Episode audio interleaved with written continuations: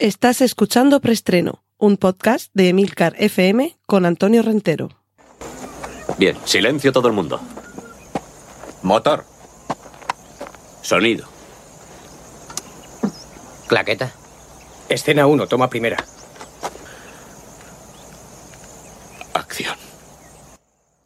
Saludos, bienvenidos una vez más a Preestreno, el podcast de Emilcar FM con las últimas noticias de cine y series de televisión. Recordad que en las notas del podcast podréis encontrar los enlaces a contenidos audiovisuales que menciono a partir de ahora, tales como carteles, póster, eh, trailers, fotografías, en fin, y, y demás hierbas. Cortinilla de estrella y... Vamos con nuestra primera sección dedicada a noticias de, cine, estrenos de películas originales que no proceden de ningún contenido previo, sino de la fértil imaginación de los guionistas. Podemos ver el tráiler de Llaman a la puerta. Y esta película es la Home Invasion de Shyamalan. Os explico, Home Invasion, literalmente invasión doméstica, es el término para este subgénero cinematográfico, dicho no con ánimo peyorativo, sino clasificatorio, en el que una, normalmente una familia más o menos feliz está en su casa, que además suele ser una casa en mitad de, del monte, en mitad del campo, cuando unos extraños se aproximan a su hogar, rompen la paz familiar y normalmente hay secuestros, asesinatos, violaciones, lesiones, en fin. Son películas de, pasar un buen mal rato, porque el que más, el que menos, pues, ha estado algún fin de semana en el campo, en la playa, y, o incluso en mitad de un piso dentro de un edificio lleno de vecinos, y claro, da mucha cosica que se te metan en tu casa, que violen ese espacio sagrado de libertad y de protección y pongan en peligro tu vida, tu intimidad, o sobre todo la de tus seres queridos. Por eso lo pasa uno tan mal viendo estas películas. Pues bien, en Llaman a la puerta, no quiero desvelar demasiado, pero vemos eso, una pareja con su hija en casa que ve algo, más bien va, ve a alguien en los alrededores, una típica cabaña en mitad del monte, y van a tener unos visitantes, visitantes terrícolas, vamos, unos señores de carne y hueso, que van a entrar en su casa. En el tráiler se juega mucho con el elemento de llaman a la puerta, con los golpes, con él, a ver si nos destrozo los oídos golpeando yo la mesa, con esos golpes. Y, y, a partir de ahí lo que van a tener es alguien que entra a su casa y a partir de ahí es donde se desarrollará yo no quiero desvelar demasiado, por si hay alguien como mi querido Trífero que los trailers le dan erisipela y no quiere saber nada de las películas hasta que llegue y se sienta en la sala o delante de la pantalla, cosa muy loable, pero en el tráiler yo creo que no se desvela demasiado, pero sí, por lo menos, nos indican cuál es la motivación para esa invasión doméstica. Y ahí es donde a lo mejor se rompe lo habitual en este tipo de películas, que es el mal por el mal? Pues en esta ocasión parece que hay una motivación. Yo no voy a hablar de ello por si queréis manteneros vírgenes hasta ver el tráiler o hasta ver la película, pero ahí es donde ya se introduce una pequeña diferencia con lo que suele pasar en estas películas que siempre es pues, unos malos que buscan el mal porque sí, o alguna criatura, o, o, alguien con un sentido sobrenatural o maligno que es... En fin, aquí hay otra motivación. Y seguramente como siempre o casi siempre se llaman, habrá algún girito en la trama. Pero en cualquier caso, la premisa ya es, es eh, interesante, la de llaman a la puerta. Y ahora vamos con nuestra siguiente sección, la de remakes, secuelas, precuelas y triquiñuelas. Cortinilla de estrella y... Le han dado luz verde en Paramount a una nueva película de... Eh, no sé esto cómo denominarlo, porque no es realmente una saga. Bueno, de Cloverfield. Cloverfield, aquí en España, monstruoso y calle Cloverfield, no sé si era 13 el número, en fin, lo que fuera.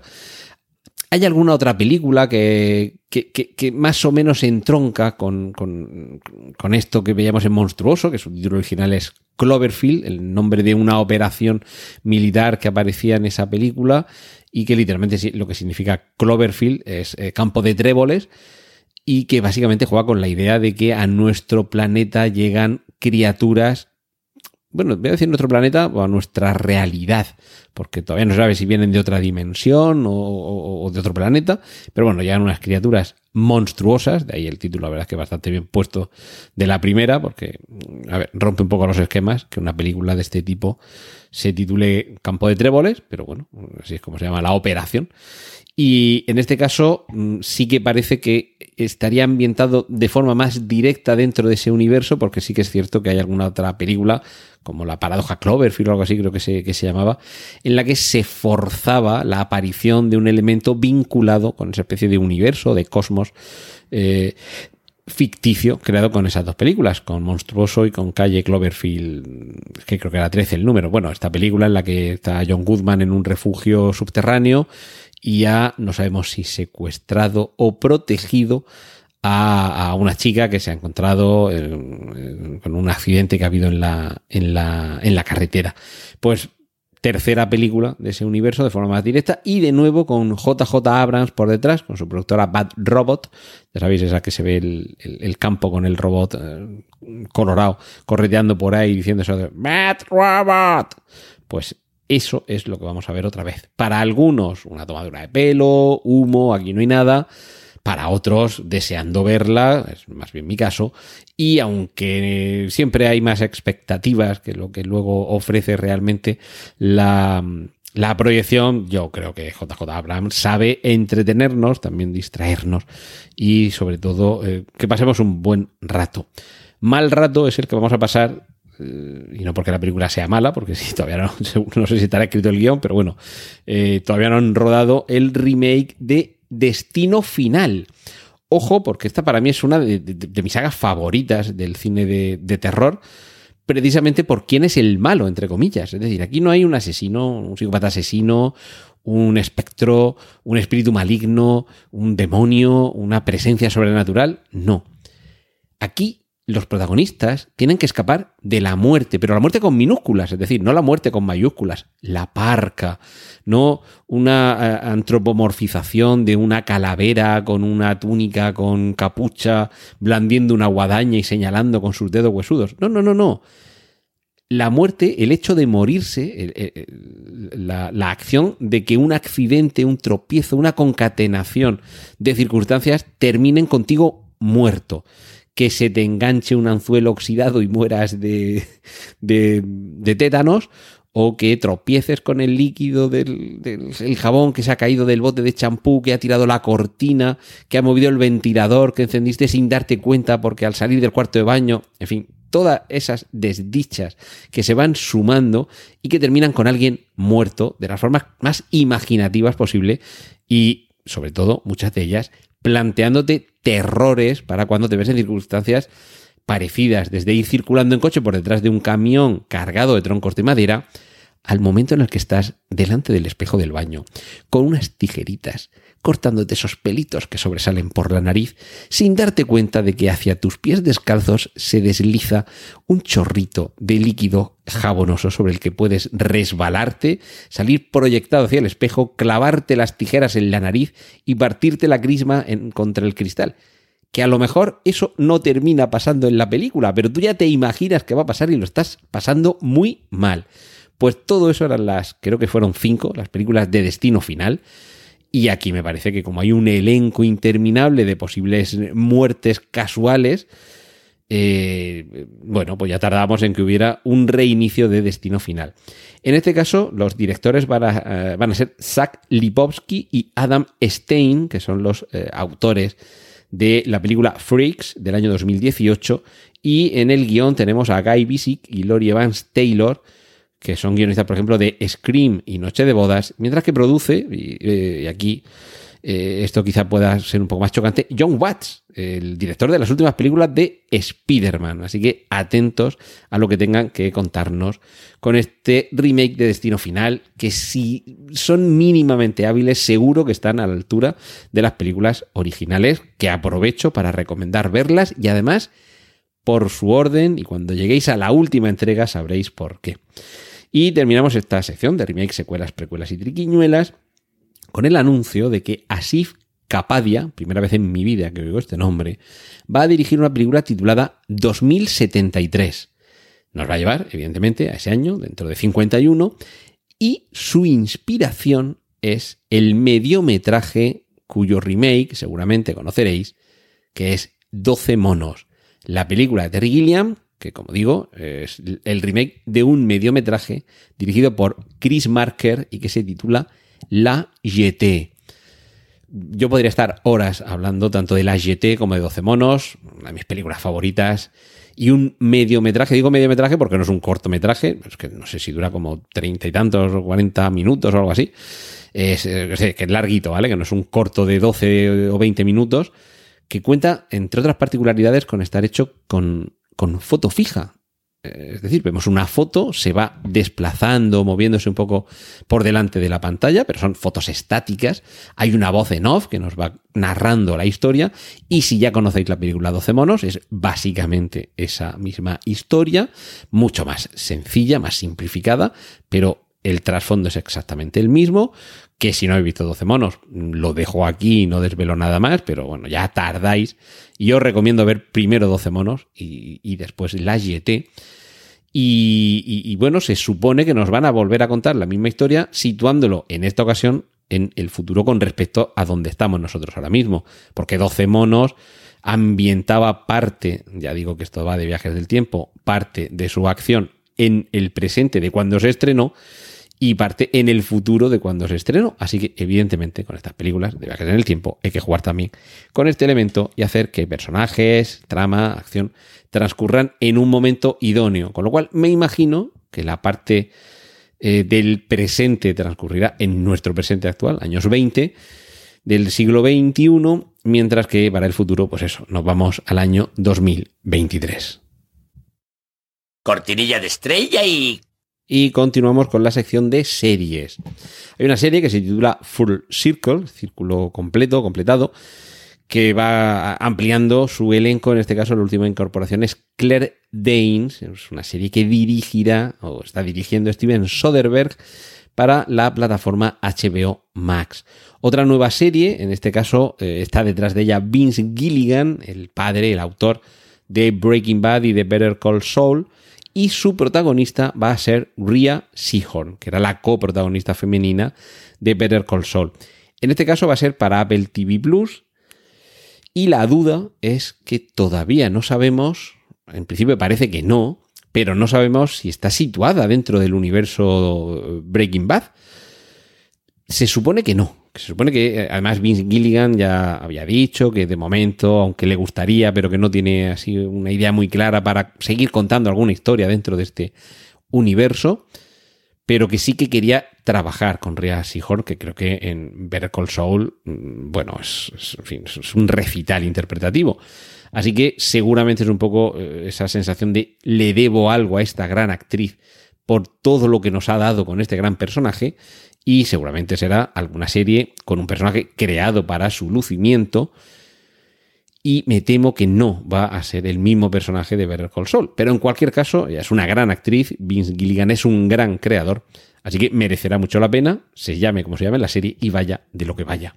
Terminamos esta sección de series con el tráiler que ha aparecido de The Winchesters. Se trata de una precuela de la serie Supernatural sobre los padres de los dos protagonistas, de Sam y Dean. Y la serie de Winchester nos contará cómo son sus aventuras, insisto, la de los padres de los protagonistas de Supernatural, mientras en la América de los años 70 van cazando monstruos y demonios. Monstruos, o como dicen algunos, monstruos. En este caso eh, va a ser ahora mismo, eh, a principios de octubre, cuando llegue al canal CW y a ver si funciona bien, porque yo sé que hay mucha gente que se ha quedado con muchas ganas de Supernatural. ¿Verdad que sí, Mónica? Cortinilla de estrella y... Vamos con la sección de cómics con un divertido clip para la serie Miércoles. La serie de imagen real que va en torno al personaje de Miércoles Adams, esa chica deliciosa que Cristina Ricci interpretó en las dos películas primeras de imagen real sobre estos personajes procedentes de las viñetas de Charles Adams. Y en este clip, mientras suena música de fondo de Chabela Vargas, a quien tenemos es a la propia Miércoles Adams y a Cosa, que ya sabéis que es esa mano que circula por ahí correteando sobre sus dedos y que tiene personalidad propia. Y de verdad, qué trabajo, de verdad lo digo, ¿eh? interpretativo de quien quiera que sea el modelo de manos para cosa y cómo con unos gestos de la muñeca o de los dedos es capaz de transmitir las emociones de cosa. Podemos ver también un vistazo con mayor detalle de cómo es Namor, el personaje al que interpreta Tenoch Huerta, en esta reinterpretación o reelaboración del personaje de cómic que, de los cómics Marvel que veremos en la película Wakanda Forever, la continuación de las aventuras Marvel cinematográficas de Pantera Negra, de Black Panther. Namor es un personaje al que yo siempre me he imaginado llevado al cine con el aspecto de Jude Law, alguien con la frente despejada, con cejas arqueadas y, agudas, con un cuerpo delgadito y fibroso y muy alejado del estereotipo racial mexicano que representa Tenoch Huerta, además de todo de toda la decoración que va en el, cuerpo, que vemos que está fuertemente inspirado en la cultura o en las culturas precolombinas de Centroamérica. Lo cual no es ninguna crítica. Mm, habrá que ver la serie, habrá que ver esta reinterpretación del personaje que tal, que a mí en principio, bueno, me chirría porque culturalmente parece que, que piensas en, en Namor en otro contexto, que es el de Atlante, con unos eh, estilos que casi siempre en los cómics se han permanecido, eh, se han mostrado ajenos a la cultura mexicana, pero que, bueno, si lo han reinterpretado así, con ese estilo, es muy posible que en, en pantalla, desde luego, quede muy bien y yo sí que debo decir que aunque este no es mi Namor, pero no estoy en contra en absoluto de Tenoch Huerta como este nuevo Namor, porque sí que me parece que tiene una pinta muy chula, muy potente, aunque bueno, no es el Namor tradicional del cómic, como Samuel L. Jackson tampoco es el Nick Furia tradicional del cómic, eh, en ese sentido de aspecto físico y dejando aparte cuestiones raciales y, o culturales, que creo que esto va por otro, por otro lado, eh, es que ya fue David Hasselhoff en una película de serie muy B, quien interpretó a un Nick Furia que se parecía muchísimo al Nick Furia de los, eh, de los cómics. Pero bueno, eh, a veces cambia la forma de representar a estos personajes, eh, incluso ha cambiado en los cómics. De hecho, Samuel L. Jackson interpretando a Nick Furia es porque en los cómics de los Ultimates el dibujante decidió darle ese aspecto y romper con la tradición del aspecto físico y sobre todo racial, porque Nick Furia era blanco y ahora resulta que es negro, y no hay ningún problema con eso. Yo no tengo ningún problema y espero que no lo tengamos, no con la cuestión de eh, representación racial, estereotipos culturales o lo que sea, sino porque el personaje sea creíble y, insisto, partimos de un personaje de ficción, es decir, es un Atlante y de momento, aunque la Atlántida en su momento pudiera llegar a haber existido, lo que sí que parece que no existen es gente que vive en las profundidades que se parecen un poquito a nosotros y que de vez en cuando salen de las profundidades y circulan entre nosotros sin branquias y sin problemas de que se queden sin oxígeno. Así que mucha expectación por mi parte con este Namor, que es un personaje peculiar, curioso, muy singular dentro del universo cinematográfico Marvel, y sobre todo que parece que va a ser un mutante, con lo cual poco a poco comienzan a introducirse los mutantes en el universo cinematográfico Marvel. Por cierto, mmm, tráiler, no exactamente teaser, porque se nos muestran algunas cositas de la serie, de The Last of Us la serie que adapta el videojuego el mismo título y que llegará a HBO Max en el año 2023. Y hablando de videojuegos, la... Eh, ay, perdón, que, me he pasado, me he pasado a las adaptaciones. Eh, estaba con, los cómics y... Mm, sí, claro, esa frase, sí, claro, es con la que se cierra el teaser y con la que se abren las esperanzas para Deadpool 3. Os dejo el enlace a, este clip, porque ya digo, no es exactamente un tráiler, casi ni siquiera un teaser, eh, pero si tenéis ganas de ver Deadpool 3, echadle un vistazo al tráiler y seguro que os va a encantar ese. Sí, claro. Cortinilla de estrella y... Y ahora sí vamos con las adaptaciones. Me había colado hablando del teaser trailer de The Last of Us, pero lo, repito aquí también. Eh, la serie que adapta el videojuego, el mismo título, que llega a HBO Max en el año 2023 y eh, podemos ver también unas imágenes de estas de, detrás de las cámaras de la película de stop motion Pinocho, dirigida por Guillermo del Toro, que tiene una pinta fabulosa Y eso que yo soy cada vez menos amigo del personaje y de las versiones de Pinocho en el cine. Dejando aparte los hallazgos de la de dibujos animados original de Disney, la última versión de adaptación a imagen real me parece mm, técnicamente impecable, pero a mí me descarrila mucho, sobre todo el, el, giro que le dan a cómo y por qué miente y le crece la nariz, entre otras cosas. Pero esta en concreto mm, tiene una pinta fabulosa. Y lo que todavía no sabemos qué pinta tiene, pero yo creo que sí que hay muchas ganas de verlo, es la secuela de Silent Hill.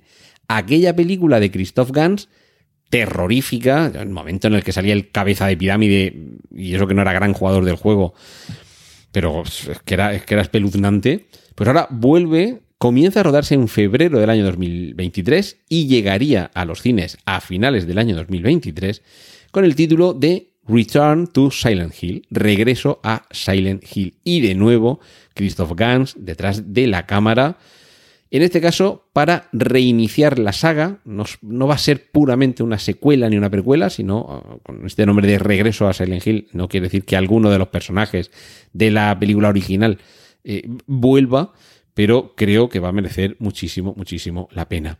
Por cierto, si visteis la serie Richard, eh, estaréis como yo con muchísimas ganas de que llegue la segunda temporada. Si no la habéis visto, de verdad, vedla porque os va a encantar. Y, eh, además, eh, en este caso, es de estas series que utilizan toda una temporada para contarte una novela entera.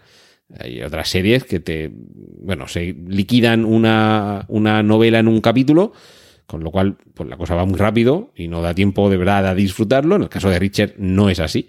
Lo han eh, ido ampliando este personaje de Lee Child, para mí muy bien interpretado por Alan Richardson, que se aleja bastante del prototipo de Jack Richard que hemos visto en las dos películas del mismo título, protagonizadas por Tom Cruise, no, bueno, encaja un poquito más en la descripción física del personaje en la novela de Lee Child, porque es más musculoso que Tom Cruise y sobre todo más alto, y sobre todo eh, por edad en este caso, sí que encaja más con Tom Cruise, pero aquí eh, Alan Richson, aunque sea más joven, también permite que tenga más, más años por delante, si esta serie ojalá dura muchos años. Y en este caso, eh, bueno, pues se adapta otra novela eh, completa a lo largo de, de, toda la serie, pero en este caso no va a ser la segunda novela, sino la undécima. Que bueno, algunas sí que se van continuando un poquito unas a otras, pero realmente cada novela puede ser independiente y creo que no hay mucha diferencia entre que se salten de la primera a la undécima novela pero sobre todo si el personaje sigue fiel a lo que se nos muestra en la primera temporada, se va a seguir brutal. Y termino con la última noticia que es la que le da título al preestreno de esta semana. Se titula El último Marlowe por el detective del mismo título. Y es que Liam Neeson va a interpretar a este fantástico detective que en este caso no procede de las eh, novelas originales, sino de unos unas continuaciones oficiales, autorizadas, que se han, eh, que se han escrito más, eh, más recientemente. De hecho, es John Banville, también conocido por Benjamin Black, cuando actúa como escritor de literatura negra, el que se encargó de continuar con el personaje creado por Raymond Chandler. Ambientado en la actualidad, Liam Neeson va a ser el nuevo Marlowe. Y además, en sus propias palabras, Marlowe es para mí un personaje soñado. Así que creo que va a merecer muchísimo la pena esta nueva versión actualizada del gran clásico del género negro. Cortinilla de estrella y... Y hasta aquí hemos llegado esta semana en preestreno. Muchas gracias por estar ahí una semana más.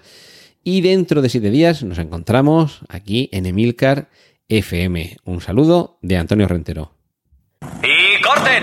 Gracias por escuchar preestreno puedes contactar con nosotros en emilcar.fm barra preestreno, donde encontrarás nuestros anteriores episodios. Genial, la positiva.